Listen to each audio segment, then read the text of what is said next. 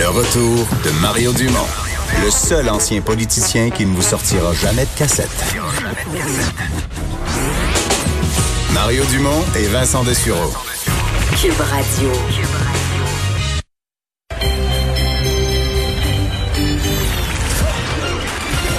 Jean-Charles Lajoie. Dis, exprimez-vous. Exprimez votre talent. Ça passe le test. Magnifique. Jean-Charles Lajoie. Bonjour Jean-Charles. Allô Mario, allô Odess. Ça n'a pas bien été hier soir à Montréal là, dans le sport? Non. Non, euh, deux défaites. En Ni, fait. ni dans l'Est, ni dans le centre de la ville. là. Non, exactement. Le Canadien qui a été euh, gênant hier soir, c'est c'est le seul mot qui me vient. Là. Décevant, c'est pas assez fort. C'est vraiment gênant. Euh, dans une soirée où on honore la mémoire de l'un des plus grands joueurs de l'organisation, Henri Richard, de trouver aussi peu d'inspiration, particulièrement dans les 40 premières minutes de jeu, où le Canadien n'a pas touché à POC, concédé Ouais. quatre buts en deuxième période. Mais même la, a- troisième. Ouais. C'est pour ça qu'on Ouais. appelle en anglais des garbage goals là, quand l'adversaire, la game est, déjà. ça. Quand la- tu sais, l'adversaire a déjà gagné. Comme au football, là, si tu mènes 30 à 0, ça se peut que l'autre équipe fait des petits points fait. à la fin que tu ramasses parce que là, fait. ça te tente plus, t'as hâte, ça finisse. Tu regardes le cadran t'en aller chez vous. Puis tu te dis, Ménage. ouais, je sais pas. Ouais. C'est un peu Hier, euh, je sais pas si tu as vu Max Domi. Moi, je l'ai pas vu de la soirée. Euh, il s'est économisé beaucoup pour un gars qui s'est retrouvé avec le meilleur ailier du Canadien sur son trio, Brandon Gallagher. Alors, ça n'a pas été très, très gagnant, cette, euh, ce changement apporté par Claude Julien. Euh, Puis, tu sais, quand tu concèdes quatre buts en quoi, 10 minutes en deuxième période, dans le milieu d'un match, c'est symptomatique d'une équipe qui est tout croche et qui ne joue plus bien ben pour son entraîneur. C'est plate, là, mais je suis rendu à le dire de même. Je sais plus comment le dire. Euh, mais ça se peut pas que Claude Julien résiste à une saison aussi médiocre de la part de son équipe. Et quelle est la véritable valeur du leadership dans cette équipe-là, Mario? Quelle, est euh, la, quelle est la valeur du leadership d'un gars comme Shea Weber, qui, euh, à l'instar de Claude Julien, qui en a été le coach, lui a été le capitaine de cette équipe à travers deux séries de huit défaites, une autre série de cinq défaites, et là, la débâcle saisonnière, la débâcle de fin de saison, qui euh, nous laisse regarder des gens, des gars, qui n'ont pas le cœur à l'ouvrage et que les bagages sont déjà pactés, qui sont probablement, à tort ou à raison, beaucoup plus concernés par des problèmes de, des questions de santé publique en cette fin de saison que par un enjeu véritable puisqu'il n'y en a plus. Mais Jean-Charles, euh, comment. euh, je veux dire ce qui me. Euh, Écoute, on, commence à avoir l'expérience à Montréal en matière de fin de saison là, décevante, là, puis qui ont plus d'intérêt quand il reste. Mais je, vous plains quasiment les gens de sport. Je, mettons hier là, il y a comme plus rien à commenter dans le sens que il y a plus d'enjeu. Il n'y a plus vraiment. Les jeunes sont rendus à Laval ou sont décevants. Il reste Suzuki, mais là, il y a c'est une léthargie. Euh, fait une passe hier, je pense. Mais je veux dire, on voit pas des trios. Tu sais, mettons des espoirs pour l'année prochaine, un nouveau trio. On a l'impression que tout est en train d'arracher. Les roues débarquent après l'autobus. Depuis, il y a même plus rien à discuter d'espoir pour l'année prochaine. C'est une fin de saison pire que pire. Là. C'est Aucunement porteuse d'espoir, euh, porteuse de rien. Là. Ben, Ben, à moins qu'on veut se débarrasser de Julien puis on dit que c'est un mauvais moment à passer pour plus jamais l'avoir. Probablement, mais Bon, c'est pas ce qu'on a dit peut-être la c'est semaine ça, là, passée. ouais. C'est pas ce que le DG a dit la semaine passée. Il va peut-être euh, se raviser euh, de ses positions, mais, Mais- ça, mais tu comprends-tu ce que je dis? Qu'il y a pas- ben oui, comprends, il mais, y a rien, mais là. mais la, la collection de députés d'arrière-ban là, que Marc Bergevin a embauché, là, on est pas rien que ça, là. Pourquoi Dale Weiss joue à Montréal et Ryan Pellig à Laval dans une saison où t'as plus rien à gagner? Peux-tu m'expliquer celle-là? Tu comprends? Pourquoi il est pas ici? Pourquoi Konyemi est en bas, là, il est blessé à la rate, là? Mais pourquoi il est en bas? Pourquoi il finit pas la saison à Montréal? On passe des messages aux kids?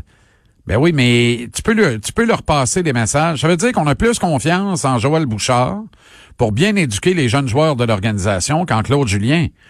Et ça veut aussi surtout dire que Claude Julien veut rien savoir des jeunes. Qu'on arrête de me dire, c'est un coach qui aime les jeunes. C'est pas vrai. C'est de la maudite bullshit.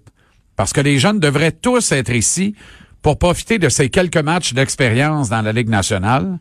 Hier, là, comment ça se fait que Suzuki se retrouve au centre du troisième trio avec Arturi Lekonen et, euh, euh, Jordan Will? Puis le pire, il a secoué sa léthargie avec une passe.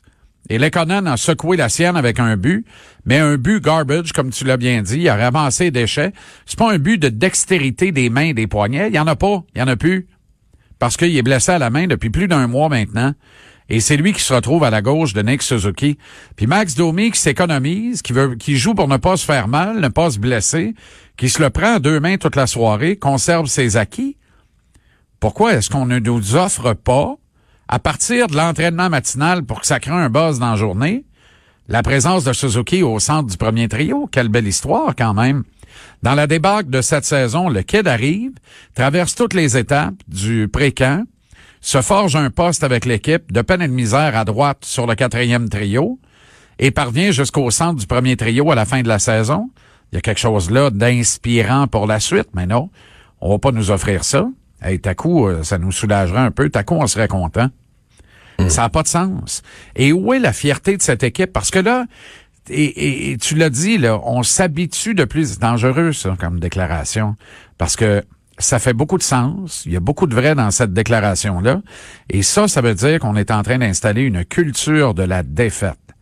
C'est-à-dire qu'il y a un certain je m'en foutisme. On n'est plus dans une business de résultats. On est dans une business de collection de paychecks. Et la culture de la défaite est installée. Ça veut dire qu'on n'a plus la force de surmonter les obstacles, qu'au premier muggle qu'on rencontre, ben, les, on perd nos skis dans le but, puis on tombe euh, à pleine face. Puis là, on se relève, on trouve ça drôle, puis on cherche le chalet pour aller prendre un pinot colada. C'est pas chic, là. Puis l'impact? C'était pas plus brillant en première demi hier. Un très mauvais 45 minutes de jeu, battu bêtement là, sur des erreurs vraiment bêtes, où on a été attaqué en plein centre, drillé euh, par des attaques marteaux d'un club hondurien qui est pesant, qui est gros, qui joue gros, qui est intimidant, qui brasse de la soupe. On n'a pas été capable de trouver les réponses à ça.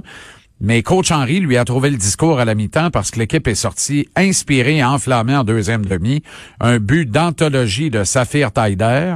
Mais là, l'usure ayant fait son œuvre, il a fallu retirer euh, Kyoto et Oruti, remplacés par Jackson Hamel et Balou. Nos chances étaient à ce moment-là bien minces. Pourtant, Balou a fait une préparation extraordinaire pour Jackson Hamel, qui de la tête a raté la cible. Jackson Hamel a eu deux occasions en or. Il sort de là zéro en deux. C'est son meilleur jet dans l'uniforme de l'Impact cette saison et de loin. Sauf que Jackson Hamel, s'il ne marque pas de but, il sert à rien. C'est sa principale et seule qualité. On l'appelle pas le bombardier de Limoilou pour rien. Sa principale et seule qualité, c'est de marquer des buts. Là, il est 0 en 2 avec des chances en or hier. Ça, c'est décevant. L'impact part pour le Honduras mardi prochain, match retour, en retard 2-1, concédant deux buts à domicile. Ça, ça veut dire qu'il faut que tu gagnes, mettons, Par deux. 3-1 pour gagner le match. là. Ouais. Euh, euh, c'est pas clair. là. C'est pas clair du tout, mais la deuxième demi est quand même plus intéressante. Et il y a eu ce pénalité, ça c'est l'arbitrage de la CONCACAF, qui n'en a que pour l'Amérique centrale et l'Amérique du Sud, et qui méprise visiblement l'Amérique du Nord, ou en tout cas l'impact de Montréal, je le sais pas, mais on est pris en grippe par les arbitres de la CONCACAF. C'est pas la CONCACAF, c'est la CONCAGAF. C'est épouvantable. Hier, le juge de touche du côté du banc des joueurs, Mario, a fait sortir au moins 12 fois dans le match le brancard. T'as-tu déjà vu une affaire pareille, toi? Le gars est pas sitôt au sol du Honduras. Le juge de touche courait, il dit au brancard, allez sur le terrain. À chaque fois, tu perds à peu près une minute et demie, deux minutes, là. Je te le dis, c'est une bonne douzaine de fois. Fait qu'il s'est perdu au moins 15 minutes des 90 avec des gars qui courent avec un brancard sur le terrain. Et au final, on a ajouté 11 minutes. Ça, c'est à part le reste du temps qu'on a perdu dans le match. Là. Et c'est à part les fois où des Honduriens sont demeurés au sol puis on n'a pas, pas sorti le brancard. C'est épouvantable. Alors, on n'a pas vraiment joué 90 vraies minutes de soccer hier. Et l'hérésie totale du même juge de touche, il y a une main claire dans la surface de réparation sur un tir de Jackson Hamel. L'arbitre en chef appelle un pénalité à la faveur de l'impact qui aurait fait 2-2 en fin de match. Le juge de touche en mêle et dit non, non, il n'y avait pas de main là-dessus.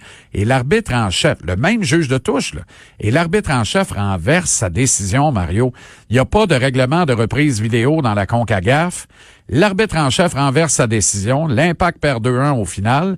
Ce même juge de touche-là, à peu près trois minutes plus tard, il y a une sortie de touche à 10 pieds de lui. Le ballon, là, je te le dis, là, la dernière action avant que le ballon sorte est à 20 pieds de lui, puis le ballon sort à 10 pieds de lui.